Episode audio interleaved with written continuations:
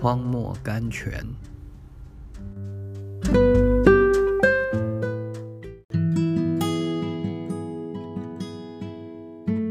四月二十二日，他知道我所行的路。约伯记二十三章第十节。信徒呢？这是何等靠得住的事实！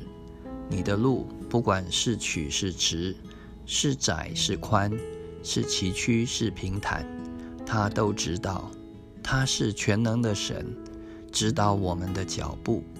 有时向着马拉，有时向着以林。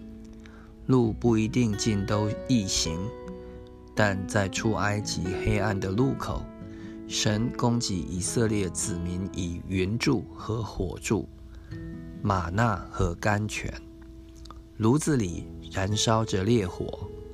我们不仅仅能信靠那点火的人，并且我们可以断定烈火不是用来烧毁我们，乃是用来锻炼我们。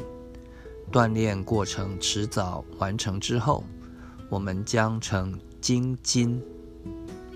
人们认为神离我们很远的时候，他却最接近我们。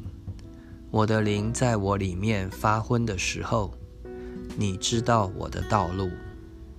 诗篇一百四十二篇第三节。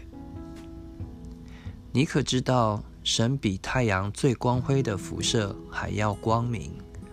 早晨，他以荣光唤醒我们。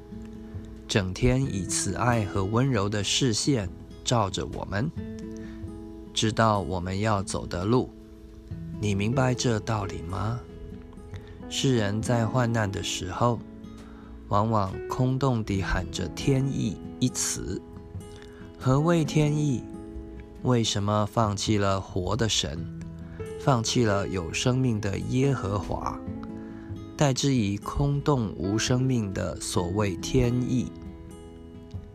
我们如果能像约伯一样，在灾难中间只看见神的手，我们的试炼就会变得轻松了。约伯在示巴人的刀剑后面，在天上降下的火后面，在旷野刮来的狂风后面。